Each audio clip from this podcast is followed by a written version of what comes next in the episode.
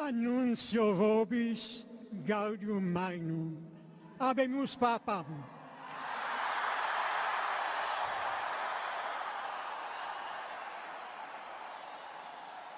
Eminentissimum ac reverendissimum Dominum, Dominum Georgium Marium, Sancte Romani Ecclesiae Cardinalem Bergoglio, Y bueno, Pato, ¿qué es lo que acabamos de escuchar? Pues creo que lo hemos escuchado muchísimas veces, ¿no? En la Vemos Papa, cuando la Iglesia Católica anuncia la nueva elección de un, la elección de un nuevo pontífice, de un nuevo papa. Y pues es cuando los, los cardenales se reúnen en el, en el cónclave, el colegio cardenalicio, y eligen al, nuevo papa, ¿no? O sea, creo que todos lo hemos escuchado muchísimas veces. Sí, creo que al menos alguna vez en nuestra vida, mínimo una, que fue Claro. con, con del, Francisco. del último por lo menos, ¿no? Sí. Francisco, Benedicto, Juan Pablo, incluso en, en internet, en YouTube, están, hay una, como una recopilación del, de de los que hay hace 20 registro, años, ¿no? O sea, digo, están en blanco y negro, ¿no? Ujú. Pero pues esto es, es para los que no nunca lo hayan escuchado, que es, creo que sería raro, pues es el, el, el anuncio del, del nuevo Papa, ¿no? El Vemos Papa. Ujú. ¿Por qué iniciamos con esto? Bueno, realmente este siglo tiene mucho, mucho que ver con, Con el con, papado. con el papado y cómo se llega a este punto, o al menos como que los primeros indicios de cómo surge este concepto del cónclave que más adelante, más adelante se, Veremos. se forma. Porque, porque en, en- antiguamente no era así. O sea, no, no, el papado no, no se anunciaba de esta forma. Además, creo que ni siquiera No existía un, un cónclave. un cónclave, no existía, bueno, ni siquiera habían cardenales como tal. Claro, ¿no? En el siglo XI no había cardenales, no había cónclave. Entonces, ¿cómo se hacía esto? Era muy diferente, yo creo, ¿verdad? Bueno, pues en ese siglo vamos, vamos a ver. Aquí es cuando entenderemos el por qué surge un cónclave y después de todo el despapalle que, que tenemos en- Claro, así es. en estos años. Así que, pues vamos a empezar. Comenzamos, dale.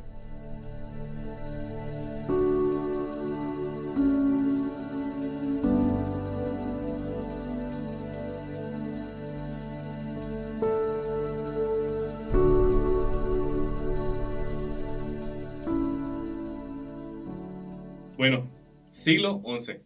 Han pasado mil años desde que comenzó Todo este rollo. la historia.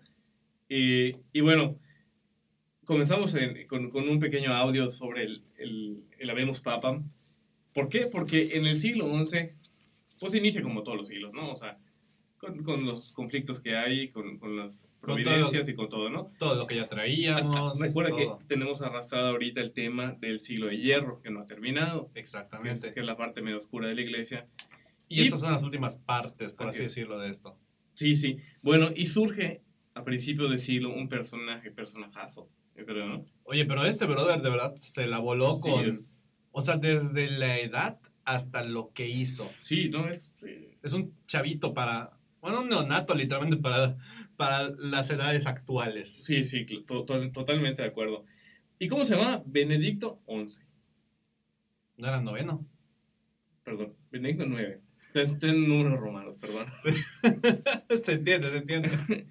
Benedicto IX, que fue papa en el año 1032. ¿Y con cuántos años? 19 años. 19, Eso está 20 cañón. años. O sea, era un. Obviamente, este niño, este chavo, no fue. No fue señal divina.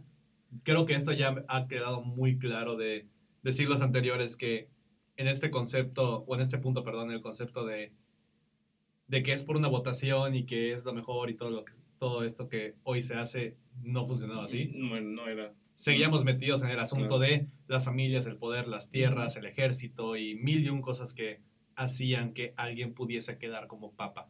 Sí, creo que en la forma más cercana llegó a ser este. O sea, ni en la mejor de las épocas de ese siglo llegó a ser una, una elección divina, ¿no? Exactamente. Este, oye, bueno, y este, y este Benedicto IX era sacerdote. No, o sea, ni era no, este, este era hijo de una familia adinerada que, pues, lo logró, o sea, Pues lo, lo pagó, ¿no?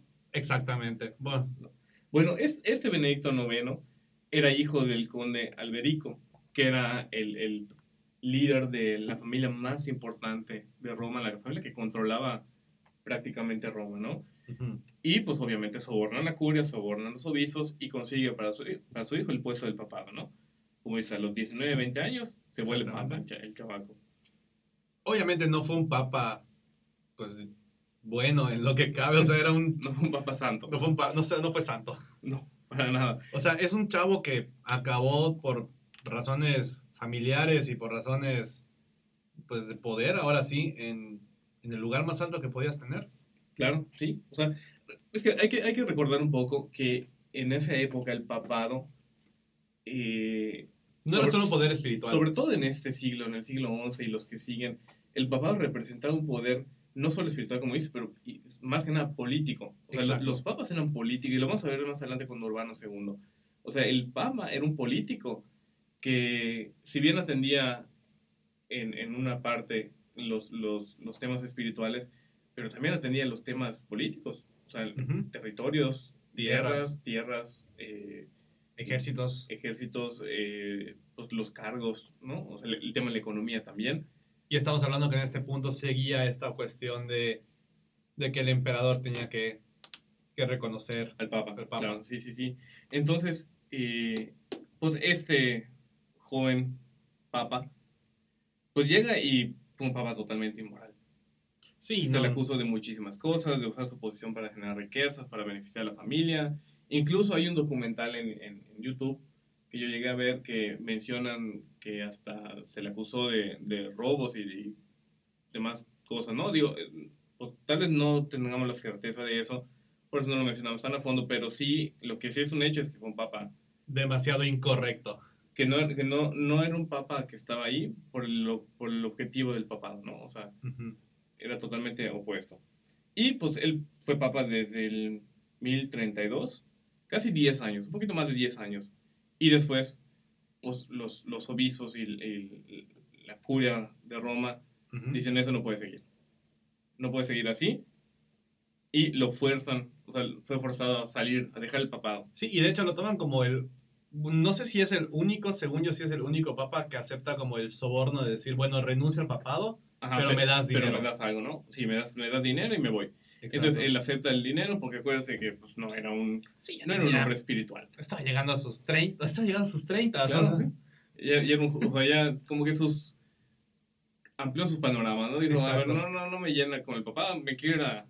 quiero hacer mi vida, quiero casarme, quiero tener familia, que esto luego más adelante, Ah, bueno. más Bueno. adelante. Sí, perdón, me estoy adelantando. Esto sigue, sigue, ¿no? No, es Bueno, que esto está, está, está muy bueno. Este es un drama, pero así, Es como una telenovela exacto. Pero, vaticana. pero esto no te lo ponen en la tele. Sencillo. No. Oye, bueno, entonces deja el, el, el papado, ¿no? O sea, se va, se va el papado y entra el papa Silvestre III Ujú. en el 1045. O sea, Benedicto entró en el 1032 y en el 1045 entra el nuevo papa. Que este papa Silvestre está en la lista oficial de los papas. Si tú entras Sí. a, Google, pones lista de papas, uh, te va a salir Aparece. Silvestre, ¿no? Pero, pero, también es considerado antipapa. ¿Por qué? Porque dentro de la. Bueno, de- dentro de los términos, pues fue un papa que no fue impuesto realmente. Porque, pues, digo, Benedicto renunció, Renuncia. pero sí se le considera. Sí, o sea, se le considera Ajá. que fue un papa, que fue un antipapa porque las formas por las que llegó al papado Exacto, no fueron no- las no eran las correctas. O sea, no fue elegido en una asamblea. O sea, sí fue elegido en una asamblea, pero fue porque como que ahí hubo una influencia de tráfico de, de- de Exactamente. dinero, de tierras. Entonces, como que la forma por la que llegó no fue la más correcta. Entonces, se le considera un antipapa, pero para Pero la también iglesia, está para la iglesia es un papa, ¿no? Este, y bueno, se queda Silvestre de papa y literal meses después, ni siquiera dejó que pasara un año o año y medio, dos años. Meses después, dice Benedicto, pues ¿sabes qué? Siempre sí. Al final no me gustó renunciar, quiero No, seguir es siendo. que ya no tengo dinero, ya se me gastó. Está ya tan no- dura la crisis, este, nada. nada. Quiero regresar. Entonces dice, oye, pero pues, ¿cómo voy a regresar ahí? Este, pues yo solito, decir, oye, devuélveme el papado, ¿no? O sea, que me van a mandar por un tubo. Entonces, pues, pues dice, toma la idea de algunos antecesores y junta un, un ejército y regresa a Roma, ¿no? Que teniendo en cuenta que aquí Benedicto seguía pues estando protegido por la familia que también Claro, le convenía, la poder. familia le da, le da eh, eh, poder militar, le da, le da tropas, le da un ejército y se va contra todo en Roma. Claro, regresa a Roma con un ejército y exige la devolución del papado, ¿no? y se lo devuelven. Se lo devuelven, este, pero ahora el problema es que ahora hay dos papas. Que los dos ¿Legítimos? tienen ajá, legitimidad. Y la iglesia, pues obviamente se encuentra dividida, porque pues unos eran... dice, ¿ahora qué hago? Porque unos eligieron a Silvestre, otros eligieron, bueno, no eligieron, otros Votaron. votaron, entre comillas, por, por Benedicto, entonces ya el clero se encuentra dividido y, y entre dos papas.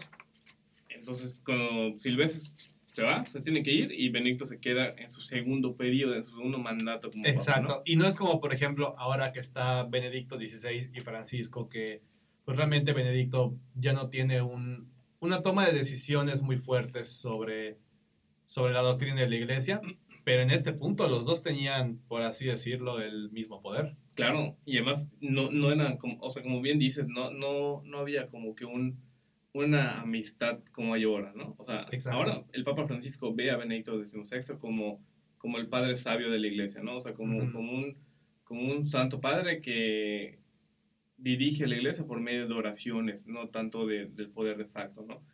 Y, en esa época, ¿no? O sea, en esa época Benedicto decía, yo mando, y Silvestre decía, oye, pero yo también mando, y... ¿Y a quién le haces caso? Así, ¿cómo dividimos No, pues dos? volteo.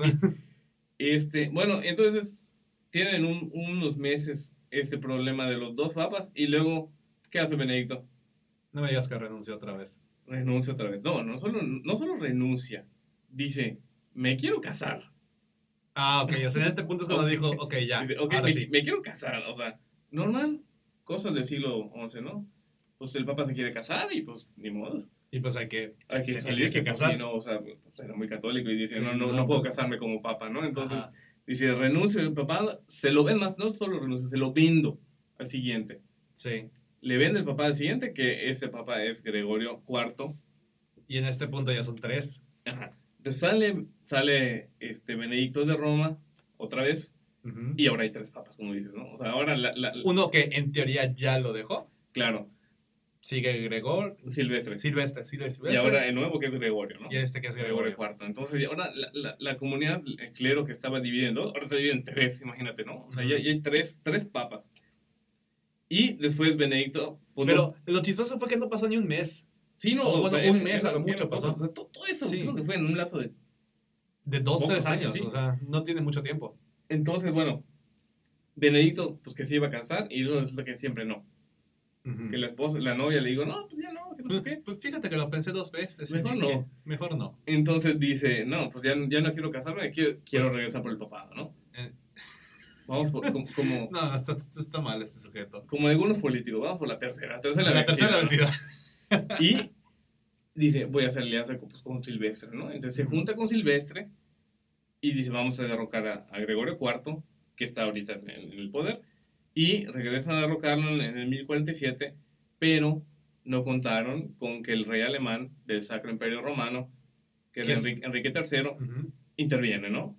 Sí. Se va a Roma y dice, a ver, a ver, eso no puede ser posible, ¿qué está pasando aquí? O sea, como tres papas, ¿qué, qué es no? O sea, no, no, no, o no sea. es, no es carnaval acá, ¿no? Ajá. Y pues organiza el concilio de Sutri y expulsan a Roma, de Roma a, a Benedicto, ¿no? O sea, cuando quiso recuperar el, el tercer, Bueno, se fue por o sea, quiso ya su tercer la, periodo, la- ¿no? la cuarta, no, el cuarto periodo.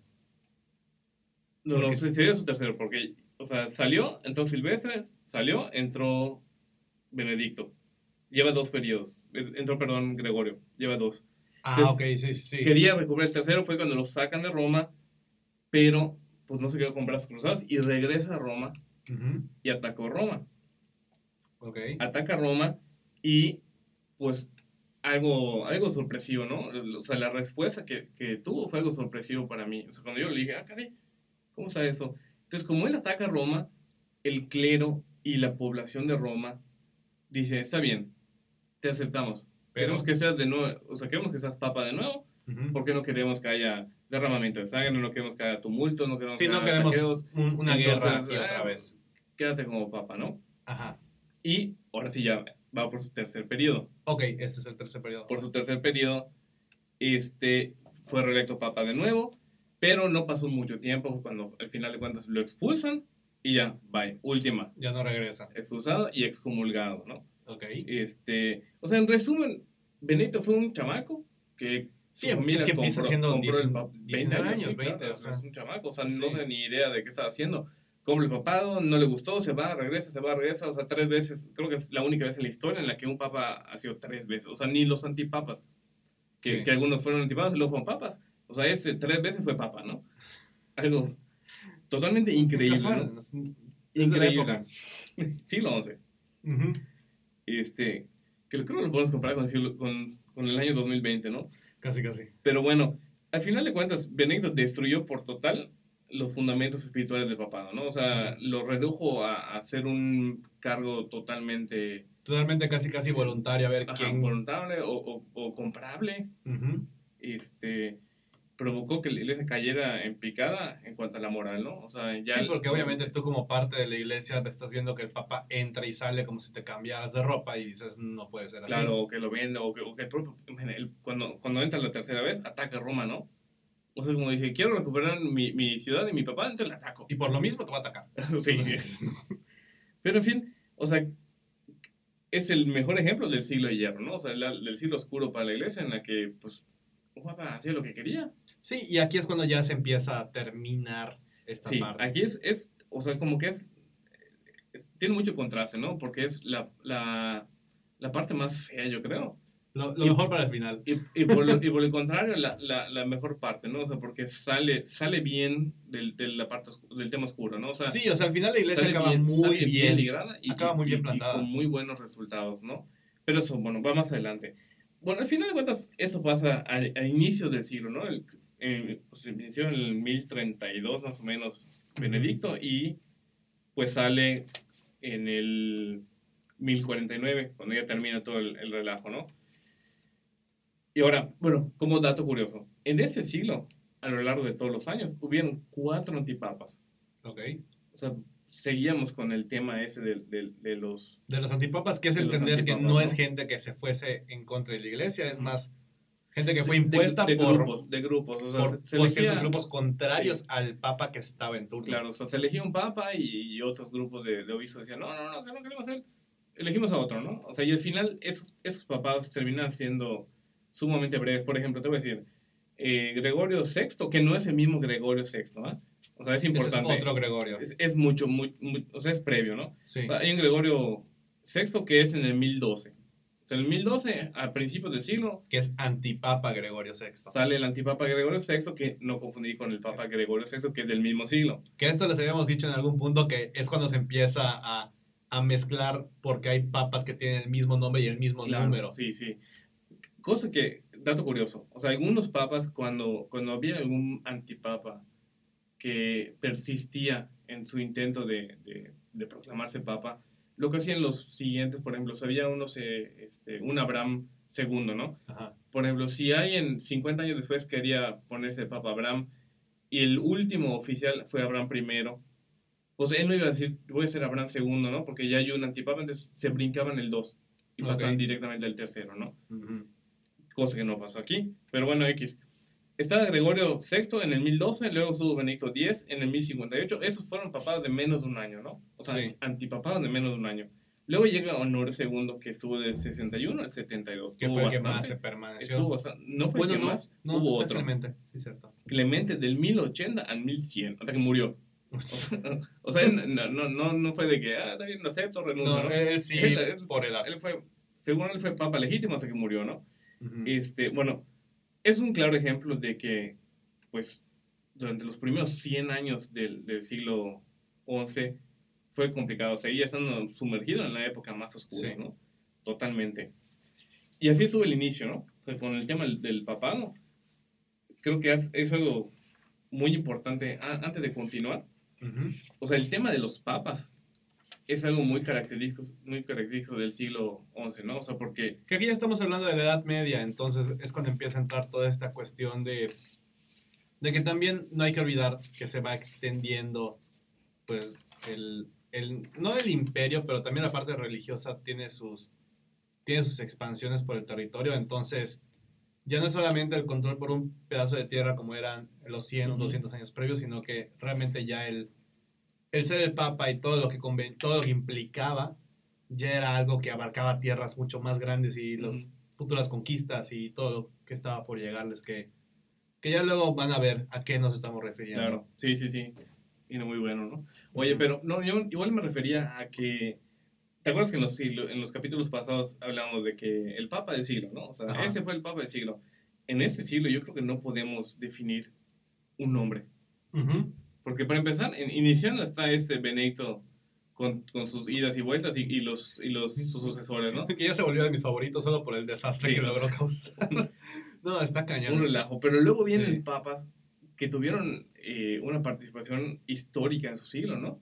Por ejemplo, terminando el problema de, o sea, literal, terminando el problema de Benedicto, o sea, cuando ya dice, bye, termina, o sea, le- ¿qué hacen los obispos? Dicen, a ver, no puede ser posible que hayan tres papas. Sil- Silvestre, Gregorio y Benedicto. ¿no? A ver, se van todos a dormir y vamos a elegir un nuevo, Sí. un nuevo papa, ¿no?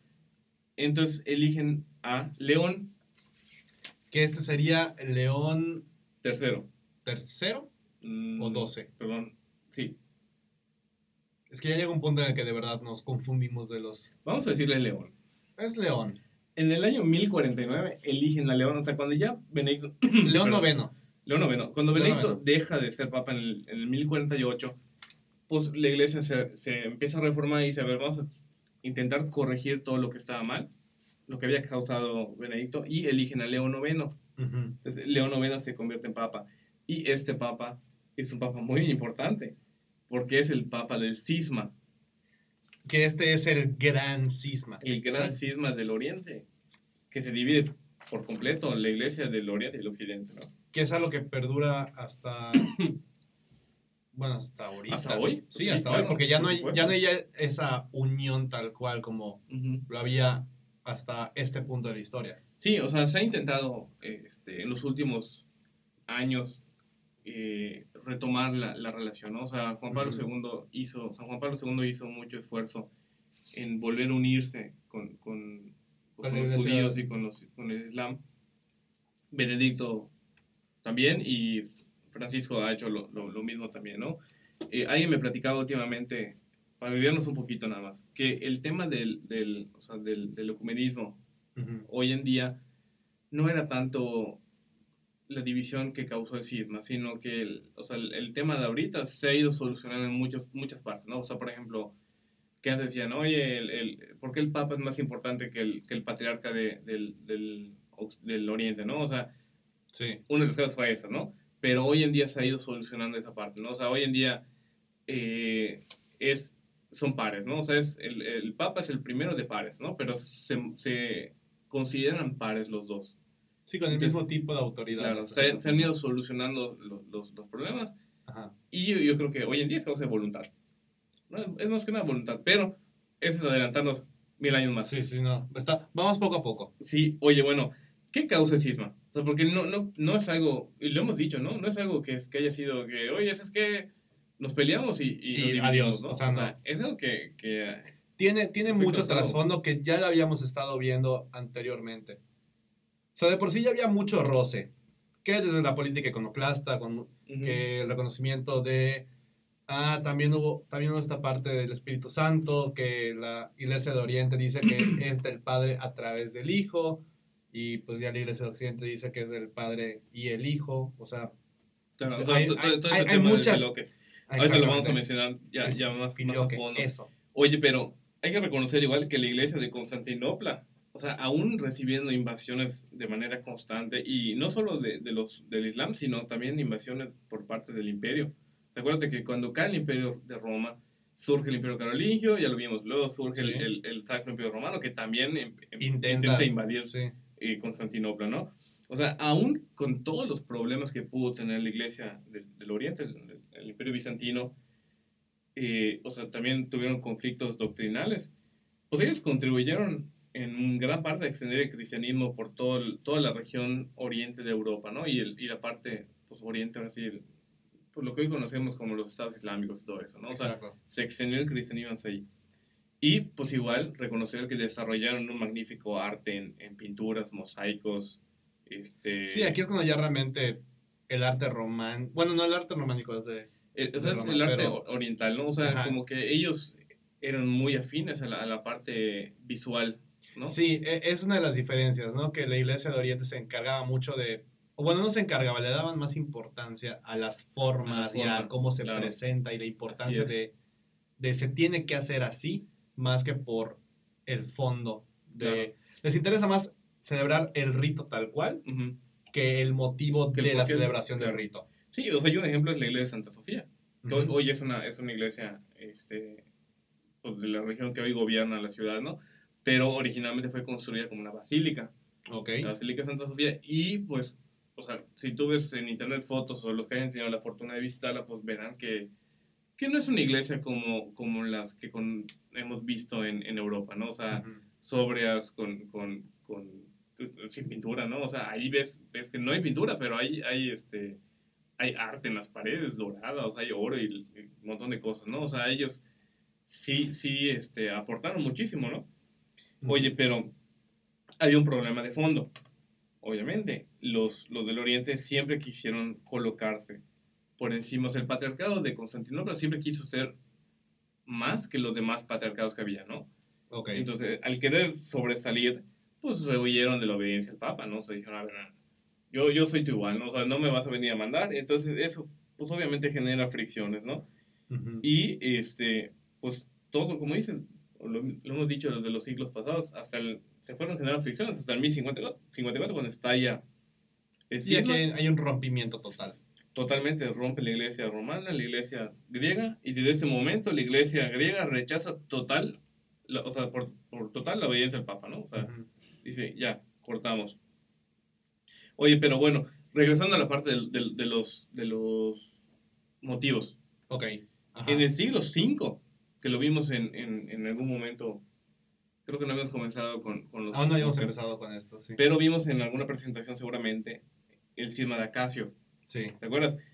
Que él tenía las ideas monofisistas, que era este la parte de, de la imagen, ¿no? O sea, Sí, cuando después llega la, la política iconoclasta. sí, sí. Pero bueno, es- ese, ese cisma de, de Acacio dura 30 años, imagínate. El Lacasio. El Acacio, sí. O sea, no, no- fue algo... Que no se consideraba algo ajá, corto, era, fue un cisma largo, entre comillas, a comparación de... Bueno, a comparación de esto realmente es, es nada, pero sí fue algo que, que generó mucha, mucha controversia por el tiempo que se llevó en solucionar o en arreglar pues estas diferencias. Luego más adelante tenemos el cisma de Focio, ¿te acuerdas de esto? Sí, el de Focio fue el- precisamente por el filo que lo, lo, lo que decías hace un ratito. en el siglo IX, hace poco. Este, y en ese cisma se abre un, un abismo total entre la iglesia griega y la latina, ¿no? O sea, porque ahí, ahí, porque ahí no solo es una cuestión de, de, De las imágenes. de formas. O sea, del- de las imágenes, perdón. Claro. De los líderes ahora sí que... Aquí ya es una cuestión dogmática, porque la iglesia de, de la iglesia de- latina. latina decía una cosa y la iglesia griega decía otra totalmente diferente, o sea, sobre la procedencia de la segunda persona del Espíritu Santo, de, de la Santísima Trinidad. Entonces, fue un, fue un conflicto bastante amplio, no, no podemos decir que fue por una cosa en particular, ¿no? O sea, es el tema de Sí, los, son- de los de, de Acacio, de Focio, el tema iconoclasta, de, de que... Son es un- cosas que se van incrementando y se van acumulando hasta que llega un punto en el que ya el rompimiento es inminente. Sí, totalmente. Y pues algo importante fue que podemos resumir las, las razones en tres, políticas, culturales y dogmáticas. Sí. Políticas, porque la iglesia griega estaba totalmente ligada al poder bizantino, o sea, e- el emperador de- del imperio bizantino nombraba a los, a los patriarcas, se entrometía en los asuntos y en las cuestiones dogmáticas del- de la iglesia de allá, y él considera al Papa, chistoso, ¿no? Considera al Papa como un súbdito suyo. O sea, el Papa creo que vivía a miles de kilómetros de- de- del Imperio Bizantino, pero era considerado por el emperador de- de- del Imperio de Oriente como un súbdito, ¿no? Sí, ya que en este punto la iglesia griega pues ya rechaza toda obediencia que pueda provenir directamente del Papa. Sí, claro, o sea, ya, O sea, ya- cortan sus lazos. Ujú. Pero también estaba el, el tema cultural, el foso cultural, que eso es algo muy, muy importante, muy cierto, ¿no? O sea, no se comprendían. Ah, Es que era una diferencia, pues, valga redu- la redundancia de culturas, pero sí es entender mucho cómo, desde el estilo de vida, el cómo llevan ellos también su religión, sus modos, sus ritos, ya son muy diferentes y pues los latinos consideraban que los griegos eran más enfocados a la forma Ujú. y los griegos pensaban que los latinos eran más Eran unos bárbaros, ¿no? eran unos bárbaros incultos, salvajes, sí, sí. incultos, que no sabían nada. Totalmente. Pero además está el tema del idioma. ¿Se acuerda que en, la época del Oriente no conocía el, el latín? O sea, porque el latín Ujú. era el, el idioma hablado en, en Roma y el Occidente no conocía el griego. O sea, algunos seguramente sí, pero no todos podían, Podían hablarlo podían hablarlo, ¿no? Entonces era, era un tema igual, o sea, no solo de, de, de, de- sus formas, sino también del idioma, ¿no? Cuestiones del idioma. Y pues eh, creo que lo vemos hoy en día todavía. O sea, lo- en los ritos griegos ves a, a los sacerdotes y a los obispos con sus atuendos así muy, Muy muy llamativos, muy ¿no? grandes. Sí, sus- por Sí. ejemplo, ves, eh, comparación, un- un- una, una misa con el obispo en, en, Mérida, ¿te cuenta, no? Llega el obispo con su mitra, ¿no? Y su, y su casulla. Pero te vas por, por otra parte a- a- al oriente y ves que tiene una tiara, ¿no? O sea, en varios pisos. O sea, en vez de una Sí. mitra, tiene una, una- como una corona que tiene varios niveles, ¿no? Y dices, ay, caray. O sea, que en cierta forma nacen de lo mismo, pero se fueron dividiendo. Pero las formas son totalmente opuestas, ¿no? Sí, y, as- y son cosas que ya hasta dentro de la misma iglesia latina empiezan a ver sus divisiones, eh, más, mucho más, más adelante. Sí, sí. Oye, por último está el tema dogmático. Ese sí es importante porque, pues, creo que las demás causas se podían solucionar eventualmente, ¿no? Pero el tema dogmático ya es un poco complicado. Pues había discrepancias. Los griegos culpaban a los latinos de haber cambiado las costumbres antiguas, ¿no? O sea, ¿no? ellos cambiaron todo. Y para los orientales, este, por- para los orientales el rito es la fe. Entonces, cambiar el rito es cambiar la fe. Por eso es, tan importante para ellos el tema del ayuno, el panásimo, el uso de la barba entre los hombres. Sí, que la barba demostraba cierto este, dominancia. Sí, sí, o sea, cosas, y era muy importante para, el- para el- para los árabes el tema de la barba, ¿no? Entonces, Cosa que si conoces a una persona que tiene ascendencia árabe o tiene barba. tiene barba, muy probablemente tiene barba. Así es. Oye, también el tema de la castidad es importante, ¿no? Por ejemplo, en el Oriente, los monjes y los obispos eran célibes, Ujú. pero a los sacerdotes se les permitía casarse siempre y cuando nos, nos hayan ordenado, ¿no? Sí, es como la cuestión con el diaconado aquí. No sé si es en Mérida solamente o en México que si El- te, si te casaste y luego quieres ser diácono, pues se, se O sea, no, puede. hay, entre hay diáconos ¿no? permanentes Ajá. y diáconos Los transitorios. transitorios. Sí. Oye, bueno, pero en cambio en, en, en la iglesia latina, pues se le pide el celibato a todos. Sí, por desde que, desde que te empiezas a formar. Claro, por igual. Y, y no, no, es, no es que se les pida porque sí. Sí, hay, una razón, es- hay una razón más espiritual Claro. y es Es una por- opción de vida, exactamente. básicamente. Porque ¿no? te vas a dedicar a- al servicio a Dios. Sí. Oye, por último, en, en, en esa parte dogmática, pues está el tema del filoc, Ujú. que lo habíamos visto antes, ¿no? O sea, cuando le, le agregan al, al credo de Niceo Constantino. El Niceo Constantinopolitano. Exactamente. Oye, los latinos, nosotros, ¿cómo decimos el credo? El Espíritu procede Santo procede del, del Padre, Padre y del Hijo. Y los griegos, como lo dicen, Procede del Padre por el Hijo. Por el O sea, Hijo. el Hijo es una herramienta. del Padre. Qué cosa más rara, ¿no? Nunca había escuchado cómo, cómo, cómo lo decían la iglesia ortodoxa. Yo nunca he escuchado una misa de la iglesia ortodoxa. Oye, bueno, entonces, así de esta forma, la iglesia se separa. Y es una separación que hasta hoy en día Total. se mantiene. Pero evidentemente en este punto de la historia, en pleno 2021, pues ya ambas iglesias conviven en un ambiente mucho más armónico, mucho más tranquilo que hace mil años. O sea, esto ya es... Se, se ha ido tranquilizando, se han ido solucionando algunas, algunos detalles. Hay cosas que por, por razones ya muy, muy dentro de la doctrina de cada quien, pues no se ha podido reconciliar, pero estamos hablando que en este punto del rompimiento es cuando ya todo estalla prácticamente. Claro, sí, sí, sí. Ya, yo creo que ya no había forma de, de, de aplazar un, un enfrentamiento drástico entre ambas iglesias, ¿no? Ujú. Y, y por una parte es, es entendible hasta cierto punto, ¿no? O sea, no, no, si fueran iglesias cercanas, por ejemplo, no sé, que la iglesia de, de Italia y la iglesia de, de Francia se separaran pues por cuestiones X, creo que dice, oye, están, están a Están cuatro- 400 kilómetros, ¿no? O sea, Sí. no es algo que no puedan sentarse los dos a, a a platicar, son casi casi vecinos. Claro, eh, o sea, el mismo idioma hablan Ujú. en esa época, pero hablando de, un- de una iglesia de Oriente que estaba a miles de kilómetros de, de- de Roma y, y que era ¿no? otra cultura totalmente diferente, ¿no? O sea, yo creo que era difícil prolongar una, una unidad tan, tan tanto Sí. tiempo con tantas diferencias, ¿no? Que habían ido surgiendo a lo largo de mil años. Y también la presión política. Sí, también, o sea, estaba el tema político, porque pues había un emperador que mandaba sobre el, sobre el, sobre el patriarca de, de Constantinopla. O sea, no, no, no era como el papa que era autónomo, ¿no? O sea, ahí el emperador, pues, estaba contrariado, porque en teoría le debería de rendir obediencia al papa, porque era un patriarca, era un obispo. Ujú. Y al emperador también le, le rendía fidelidad, ¿no? Entonces era un, tema complicado. Oye, quitando el tema ese de, de lo negativo, ¿no? O sea, de la separación de los papas malos y todo eso, hubo cosas buenas. Hubieron cosas muy buenas que hasta hoy en día se siguen estudiando y es un muy, muy buen ejemplo, sobre todo si te gusta... pues, Tú estudiaste, tú estudiaste arquitectura, eso tú lo viste, me imagino. Claro, sí, y es, y, es, y es algo que sigue gustando muchísimo. Y es como cultura general, yo creo. O sea, si te gusta, bueno, si estás en la universidad, esto lo ves en cualquier carrera, yo creo. que estamos hablando mucho del arte que surge en, todo este siglo, en toda esta época que es la época medieval. Es el arte medieval. Principalmente yo creo que nos podemos centrar más en el arte románico. Todas estas iglesias latinas y romanas. Que aquí es cuando... Si llevaste alguna vez clase de historia del arte, te habrán contado que en la Edad Media, pues es cuando se edificaron cientos de catedrales, iglesias, monasterios, mil y un cosas por toda Europa, ¿no? Y aquí es cuando empezamos a ver, pues como había dicho antes, esa, esa parte del crecimiento, pues viene con esto.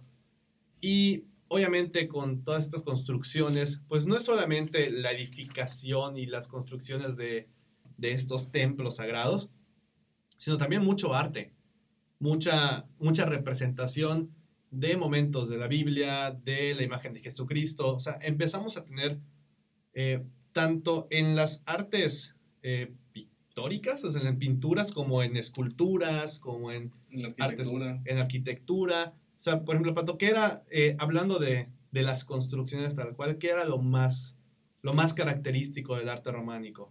O sea, para empezar, el arte medieval, o sea, en, en la parte de Europa, fue esencialmente cristiano. O sea, no, no se comprendía un arte que no fuera cristiano en la época medieval, ¿no? O sea, todo lo relacionado con el arte, en la variedad de disciplinas, siempre tenía que ser cristiano, ¿no? Este, lo importante aquí que hay que señalar que, por ejemplo, hoy en día cuando la diócesis o alguna persona tiene planes de construir una iglesia, un templo, pues lo hace con el único fin de construir una iglesia, ¿no? O sea, para el culto de la gente. Pero en la época medieval, o sea, los templos no eran únicamente y exclusivamente para el, para el culto, sino se ampliaba. Era un centro de vida social, eran escuelas a veces, en muchas ocasiones, eran teatro, era un hogar común de los vecinos, escenario de los principales momentos de, de la vida terrenal de las personas, ¿no? O sea, por ejemplo, bodas, bautizos, primeras comuniones, por ejemplo, anu- algún anuncio importante de la época, una guerra, o se acercan unos invasores, ¿dónde estás? Sí, como que la iglesia era el lugar Claro. donde todo se veía. Incluso en las comunidades, donde los que pues, han ido en misiones saben que, o sea, si ven iglesias o si han tenido la curiosidad, van a ver tres campanas, ¿no? Y dice, oye, ¿por qué tres? Una para llamar a misa y las otras dos, ¿Para qué son? una era para incendios en las comunidades de Yucatán, ¿no? O sea, cuando había un incendio, tocaban una campana específica para alertar de- del incendio, ¿no? O sea, como que seguía, pues aquí en Yucatán siguió cumpliendo ese fin que, que surge en la Edad Media de que la iglesia era el- un punto de reunión, ¿no? O sea, y creo que también Ajá. como misioneros hemos visto que pues, nos vemos a las seis en la iglesia, ¿no? Para irnos divinos, para catecismo, para niños, jóvenes, adultos, ¿no? Sí, era, era el punto Era central. el punto medular, ¿no? Y, el, y pues al final era también el, el camino último de la vida. O sea, Ahí- el, el ahí era ahí terminaban. Claro, entonces, o sea, por esa razón comprendemos todo el, el inmenso esfuerzo por construir, por trabajar en, en, en, en esas obras monumentales, ¿no? O sea, a veces dices, oye, ¿por qué se echaron la catedral de, de Notre Dame en París? O sea, ¿por qué tan grande? O sea, ¿qué, qué, pues, ajá. ¿Por qué? O sea, que pudieron haber hecho mil pequeñas, ¿no? Pero hicieron una gigante, ¿no? Porque, pues, representaba todo eso, ¿no? O sea, no, no solo era ir a escuchar misa, sino abarcaba mucho más de, de escuchar una misa, ¿no? Sí, se volvía, como tú dices, un centro social también, la iglesia. Claro, y hay muchísimos ejemplos. La verdad es que no trajimos ni uno preparado, pero creo que es algo que pueden investigar. O sea, tan simple como poner arquitectura medieval en, en Google y van a encontrar miles de millones de ejemplos de, de edificios, catedrales, monasterios, sobre todo lo- hay monasterios muy bonitos que son de, de, esta época, que están en ruinas, pero nos dan una, una pista del, del, de lo grande y magníficos que eran, ¿no? Sí, o sea, vamos viendo por lo general, este, ah, la, tenía, la tenía por aquí, pero ya perdí el, ya, ya perdí el punto donde tenía todo anotado. Oye, pero no solo hubo arquitectura. También fue mucha arte plástica, esculturas. Pintura. Este, pero eso es importante, fíjate, porque la población medieval era analfabeta. Sí, y esto... La mayoría no sabía escribir ni leer, ni... Contra que sabían hablar, o sea, recuerdas, eh, o sea, si has llevado etimologías, recuerdas que el latín era, era, un idioma complicado, ¿no? O sea, no, no, no cualquiera lo escribía o lo leía. O ni lo hablaba. Había un latín vulgar y un latín, este... Pues digamos que ya sofisticado. Entonces, o sea, al fin de cuentas el italiano, que hoy conocemos, deriva del latín, pero llegó un punto en el que la iglesia usaba el latín y nadie más hablaba latín. Entonces, o sea, el, el tema del idioma sí era, sí era bastante complicado o sea, no solo la educación, sino que hablar el, el idioma que hablaban todos, ¿no? Porque algunos se venían de tribus de, de, otros lugares de Europa, ¿no? Y pues todas esas artes plásticas eran el, el, el ¿cómo puedo decir? Era la, la, pedagogía cristiana, ¿no? O sea...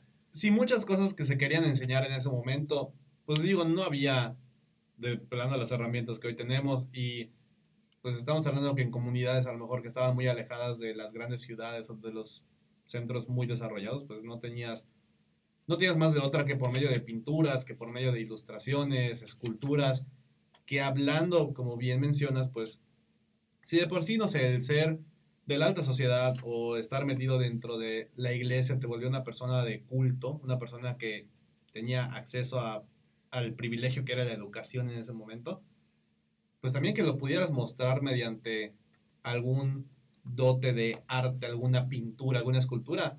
Pues, realmente podemos ver miles y miles de, ejemplos de esculturas que hablaban de momentos específicos de la Biblia. Por eso tenemos, no sé, muchas versiones de la piedad, porque a lo mejor se usaba para ilustrar algún momento clave en alguna enseñanza. En la misma iglesia, por lo mismo que, que se usaban como escuelas, como centros de reunión. O sea, realmente la enseñanza, ya no solamente de, pues, de las cosas de todos los días, sino la enseñanza católica, la enseñanza del, del cristianismo tal cual, pues se ve muy reflejado en esto. Y lo vemos en los grandes pintores que hay des, mucho, mucho tiempo después.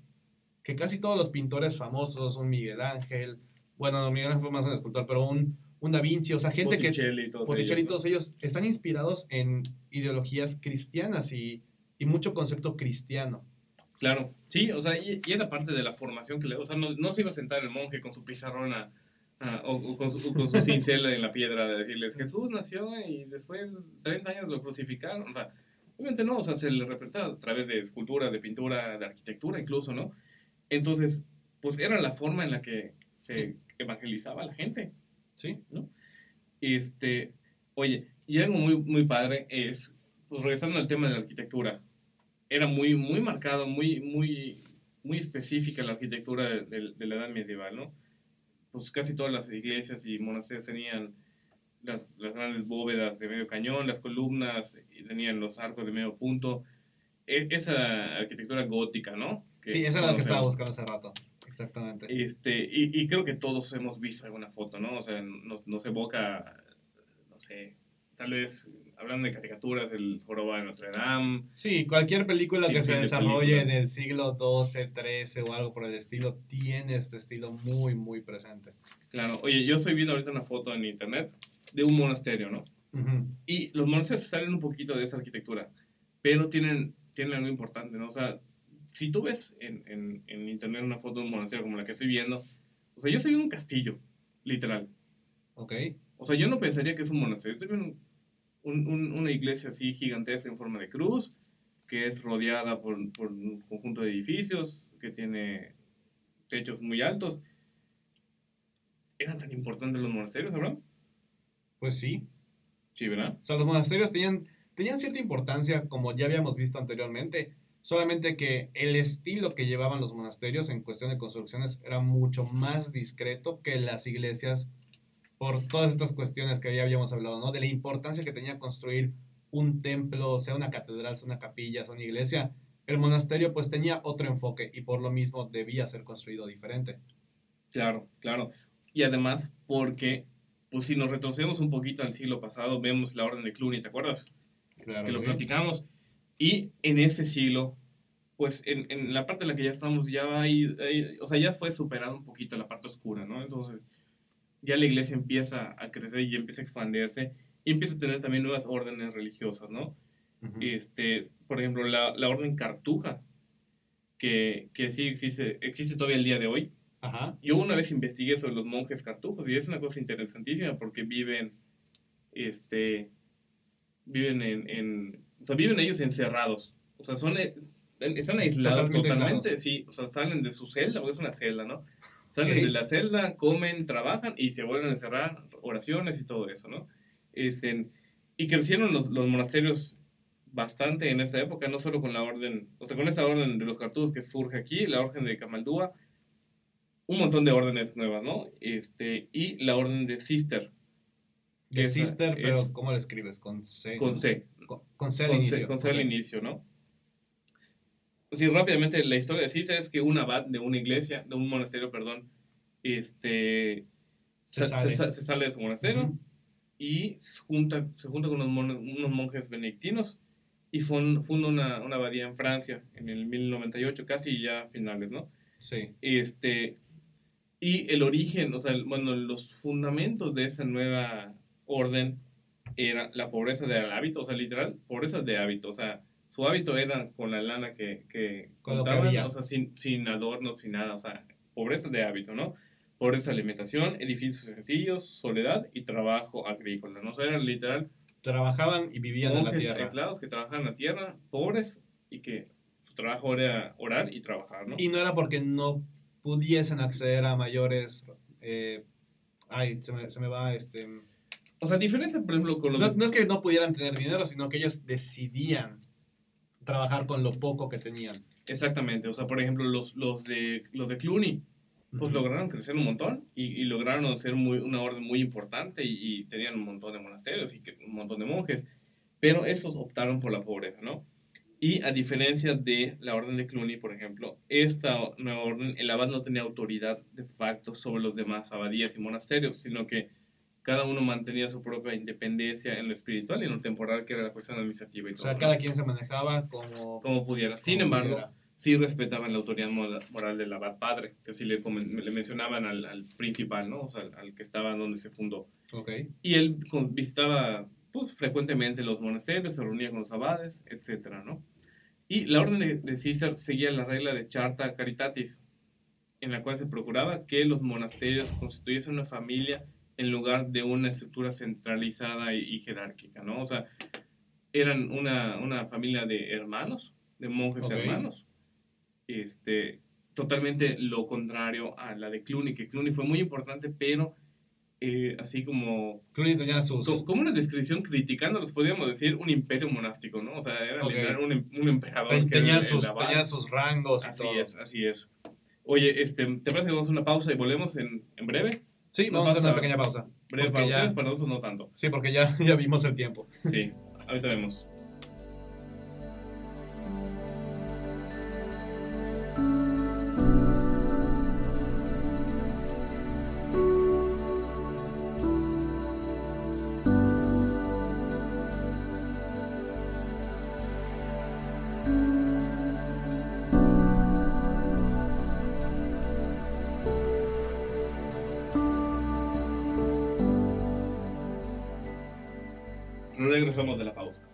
Regresamos de la pausa, esperemos que haya sido por tu vasito de agua o que te hayas lavado la cara. Así que ya no nos falta mucho. Vamos a terminar con esto porque pues sigue siendo la primera parte apenas de todo esto, Uy, sí. de todo esto que fue el siglo XI. Bueno, Pato, ¿qué, qué más sí, nos falta? pero creo que fueron como tres siglos juntos, ¿verdad? Sí. Oye, este, bueno, seguimos en el orden cronológico y este llega este personaje, Nicolás II fue papa Ok. y él hizo algo muy muy importante. Muy muy importante. Uno, termina con las simonías. Que las simonías, para los que no se acuerdan, era la compraventa de cargos dentro de la Dentro iglesia. de la iglesia, o sea, esos que compraban sus, sus- Para ser sus obispos. obispados, Ajá. compraban todo, todo. Terminé y dije, ya basta de eso, ¿no? Adiós, se va. Y en un esfuerzo por querer corregir el tema del papado, que veníamos arrastrando desde varios, bueno, un siglo antes, ¿no? O sea, el- el, el hecho de que las familias eh, interferían con, con la iglesia y nombraban a sus papas, de todo eso, este, igual de los emperadores que nombraban, le dice, a ver, no puede ser posible que, que, es- que la iglesia esté secuestrada en manos Del de- imperio. de- del Así imperio y de laicos corruptos, ¿no? Entonces, tenemos que encontrar una forma de zafarse de pues, de, todo de esto. frenar todo eso, ¿no? Y se le ocurre la brillante idea de crear los cardenales. Dice, a ver, vamos a elegir unas personas que sean honestas, que sean idóneas. Y que en este punto no se había hablado del concepto de cardenales. No existía, aún. no existía. O sea, en esa época, por ejemplo, ¿cómo se elige un papa? Además de, de la compra. Este, los obispos se ponían de acuerdo por aclamación, salían después decían, este queremos que sea así, bravo. Sí, sea". era como que un acuerdo mutuo Sí, entre sí, era varias una- una partes. negociación, ¿no? Sí. Y aquí este, surge el colegio cardenalicio Ok. me- mediante un decreto en el 1059, o sea, tampoco es como que más o menos a medio siglo, ¿no? Poco más de medio siglo. Si se dan cuenta, esto es unos años después de que Benedicto IX ya se retira. Entonces, Claro. tenía mucho que ver toda esta cuestión de que entró, salió, pusieron a otro, no sé qué. que la Claro, o sea, como que ya, ya le- ya la iglesia y algunos buenos obispos dicen, llegan a un punto que ya no puede seguir eso, ¿no? Me, O sea, me ya hubiera no- gustado saber qué pensaban los obispos de estar viendo nada más como literalmente el Papa y entra, las sale, guerras, o sea, vuelven a hacer esto ellos. O sea, porque tampoco ninguno está libre de pecado en, en toda esta historia. Esa es la realidad. Aquí todos tienen sus puntos buenos, todos tienen sus puntos no tan buenos. Pero realmente creo que el punto de los obispos es el más neutral o el que trata de ser lo mejor por Claro. la iglesia.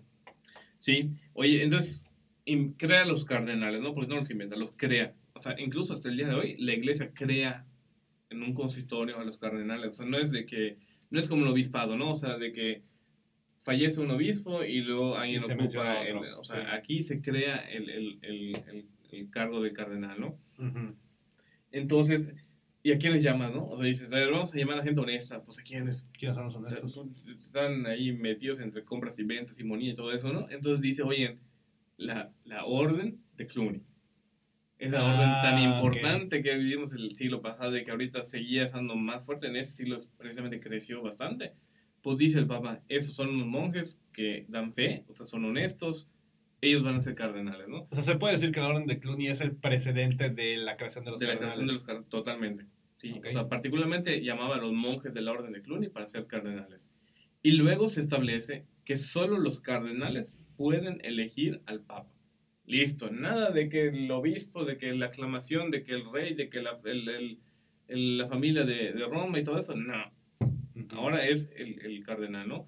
Y la intervención del clero y del pueblo romano, que antes sí era parte de la elección del, del papa, se queda reducida a una simple aclamación del papa, elegida por los cardenales. O sea, el papa elegía al cardenal y se lo presentaban Al- pueblo. Aquí es el... Aquí el está cardenal el- elegía al Papa. Ah, perdón, el cardenal elegía al, al- perdón, al, al papa, se lo presentaban al pueblo de clero y bravo, que fue lo que no, escuchábamos que al inicio. escuchamos al inicio.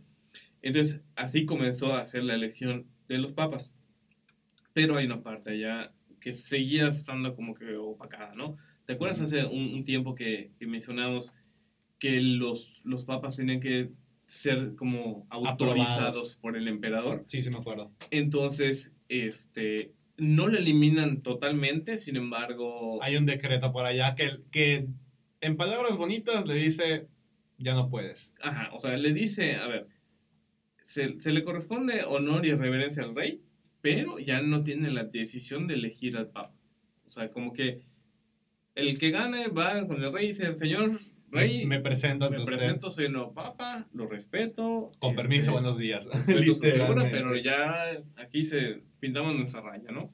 Sí, ya hay una separación por parte de la misma iglesia en decir, Claro. te reconozco como autoridad, pero pues tú ya no tienes ningún, ningún poder o ninguna influencia sobre mi papado. Claro, y es algo, eh, yo creo que es un paso muy importante que da la iglesia, porque salir de, de todo el, el desorden que tenía era muy difícil, ¿no? O sea, imagínate el, el que no, no sé ni qué porcentaje, inventemos números, algún porcentaje de, de obispos que estaban metidos en el tema de la simonía, de los pecados. No, habrá sido más de la mitad, porque obviamente por que- conveniencia. Claro, o sea, más de la mitad, porque más, o sea, probablemente para ellos no era mal visto, porque pues eso, vivían así, habían sido educados. Entonces, o sea, el hecho de que una iglesia dejara eso a un lado y centrarse ahora y sí centrarse en... ahora sí en la parte espiritual, o sea, yo creo que debe ser un, o sea, debió ser un paso muy, muy difícil y muy complicado de dar, ¿no? Sobre todo porque lo entendemos en cómo la gente vivía y cómo eran. Pues estamos hablando que también los sacerdotes y los, los obispos no eran gente de clase social baja, era gente, Educada. era claro. gente educada que pues ellos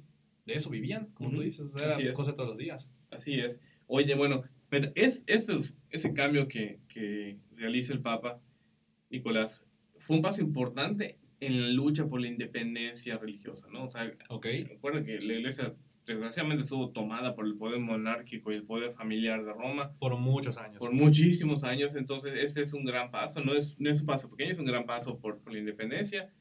Y esa independencia pues, semitotal viene después con el Papa Gregorio VII. Ese es un papa muy importante, muy, muy Ok. importante.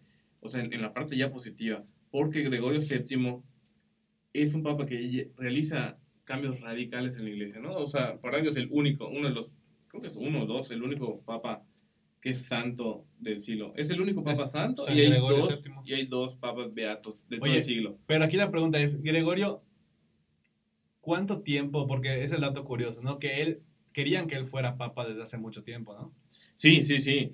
Este, Gregorio era un monje. Era un monje Ujú. que era conocedor del caos. O sea, él sabía y tenía, tenía Sabía claro todo el desastre que el desastre que había, el caos que había, ¿no?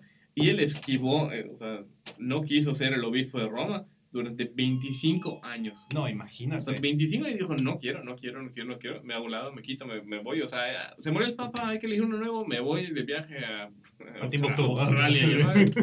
no quiero estar allá porque no quiero ser. Sin embargo, fue silenciosamente la voz en seis papas consecutivos. O sea, esa voz de conciencia que de repente tenían algunos papas Ujú. este, en, en, en la época, él era esa voz, ¿no? Y eh, pues le tocó, ni modo. O sea, llegó un punto en el que ya no pudo resistirse más Y tuvo que aceptar. y tuvo que aceptar, eh, cuando murió el Papa Alejandro II, tuvo que aceptar su o sea, ya el... el- el- No, el no, papado. no se tenía por qué resistir. Claro, sí. Y además lo, lo, lo curioso es que fue elegido por aclamación del pueblo y los cardenales. O sea, O sea, cuando muere el Papa dicen, ¿a quién elegimos? Ambas partes. toda la gente, o sea, hay una fórmula que no estoy muy seguro, pero creo que sigue estando vigente hasta el día de hoy, que es cuando se elige por aclamación a una persona. Es, es una elección válida, incluso hoy en día, ¿no? O sea, por lo- la parte de la aclamación es, es, es válido, porque es cuando se manifiesta el Espíritu Santo a través de las personas para elegir a la persona que va a guiar la iglesia, ¿no? Y entonces, él, él fue elegido por aclamación en el 1073, ya casi a finales del, del siglo. Y él inicia lo que se conoció como la Reforma Gregoriana, ¿no? O sea, era un hombre de vida santa y esa misma, esa misma santidad lo orilla a, llevar a esta hacer una reforma. reforma importante, ¿no? O sea, él luchó por quitar la costumbre de que los señores feudales nombraran a los titulares de los puestos, a los obispos, a los, a los párrocos, a todo eso, ¿no? Eliminó el nicolaísmo y la simonía por total, o sea, O sea, su, ya- su antecesor lo había comenzado a quitar, pero existía todavía, ¿no? Y él dice, ya basta de la simonía, ya basta de la, del, del nicolaísmo, que es la parte que se casaban los, los sacerdotes, dice, ya basta, ya no, prohibido, bajo pena de excomunión. No sí, o sea, perseguido. ya el, ya el de plano termina tajantemente con esto. Sí, totalmente, totalmente. Este, con Gregorio vuelve a ser la iglesia respetada como una rectora espiritual, ¿no? O sea, re- recupera es, esa, Esa autoridad esa moral. autoridad o esa- moral que ya había perdido desgraciadamente, ¿no? Pero pues obviamente el, el hecho de, o sea, creo que él comprendió que no era bien decirle, oigan, está prohibido esto. Ajá. A decir, oigan, está prohibido o te excomulgo. Sí. Punto y te vas, ¿sabes? Entonces ahí hizo algo muy interesante el Papa, ¿no? Le escribió a todos los obispos, o sea, en, en mano, ¿no? A mano, le escribió Ajá. a mano a todos los obispos de Italia, de Francia, Alemania, Inglaterra, a los reyes de toda Europa para informarles de sus nuevas medidas. O sea, él dijo, yo voy. Le dije, yo, Yo voy voy, con yo todo. no me voy por, por, Por tonterías. yo me voy por todo, ¿no? Sí. Y él de esa forma, pues logró, logró hacer cambios eh, necesarios ya en, en la iglesia, ¿no? Este, él, él- era un papa que no, no le gustaba estar metido en problemas, en pleitos. ¿no? O sea, él nunca buscó que la Nunca iglesia fuera conflicto. superior al, al emperador, ¿no? Ujú. Pero tampoco iba a permitir pues, que el emperador continuara imponiendo a fulano de tal como obispo, príncipe de tal lugar, ¿no? O sea, él decía, bueno, no, no, así no funciona. Funciona desde la iglesia. Todos son, son a partir de la iglesia, ¿no? Y así fue. O sea, así inició con, con sus nuevas normas y, y directivas que algo importante, todos esos cambios y las normas que, que son, fueron demasiadas, no, para, no vamos a mencionarlas aquí todas, pero casi todas las normas de Gregorio VII constituyen la base del derecho canónico que conocemos hoy en día, que es, el, es un Ok, instrumento de sí. disciplina y reglas que funciona como base de la iglesia, ¿no? Entonces, desde ese siglo se sientan las bases para el Código de Derecho Canónico, que es la, la guía de la Iglesia hoy en cuanto a disciplina, reglas, funciones, todo eso, ¿no? Entonces, fue un papa muy importante para, para la historia de la Iglesia porque, junto con su predecesor, logran sacar ese bache en el que ya se encontraba la Iglesia, ¿no? Sí, ya empiezan a sentar las bases de lo que tenemos hoy en día. Claro, o sea, ya, ya un crecimiento más positivo. Sí, que es esa luz al final del túnel que decíamos de hace tiempo, ¿no? Que al final la que la iglesia sale bien parada, pero pues a costa de, o sea, ¿a costa de qué? Pues aquí la Claro. estamos viendo. Oye, y para terminar, hay algo... Aquí- Vamos a darles un, un, un, un, spoiler, ¿no? es, es un spoiler, porque decíamos que esta es la primera parte, ¿no? La verdad es que siglo XI, XII y el siglo XIII incluso tiene ya... Tiene una, bueno. una época muy famosa, muy amada por muchos, odiada por muchos más, y sobre todo controversial, que son todas las cruzadas. Fueron ocho cruzadas que, que hay en la historia de la Iglesia Católica, o al menos durante estos, pues, dos siglos y medio, tres siglos que, que duran las cruzadas, y es al final de este siglo donde vemos la primera, apenas la primera de estas ocho cruzadas. Que realmente la segunda parte de esto, pues, va a consistir en que hablemos de las cruzadas. Pero po- podemos decirles ahí como unos datos interesantes, o sea, unos datos pequeños, ¿no? Para, para, pues para que sepan de ¿De qué, de trató? qué trató, ¿no? ¿Y O cuál sea, siempre fue el objetivo? Porque luego mucha gente piensa que las cruzadas fue nada más, nada más ir a matar gente. ir a matar gente. ¿Por qué? Porque Dios quiere. Vamos. Claro. Oye, bueno, así rápidamente, este, recordaremos que en el 1071 de ese siglo el Islam conquista Jerusalén.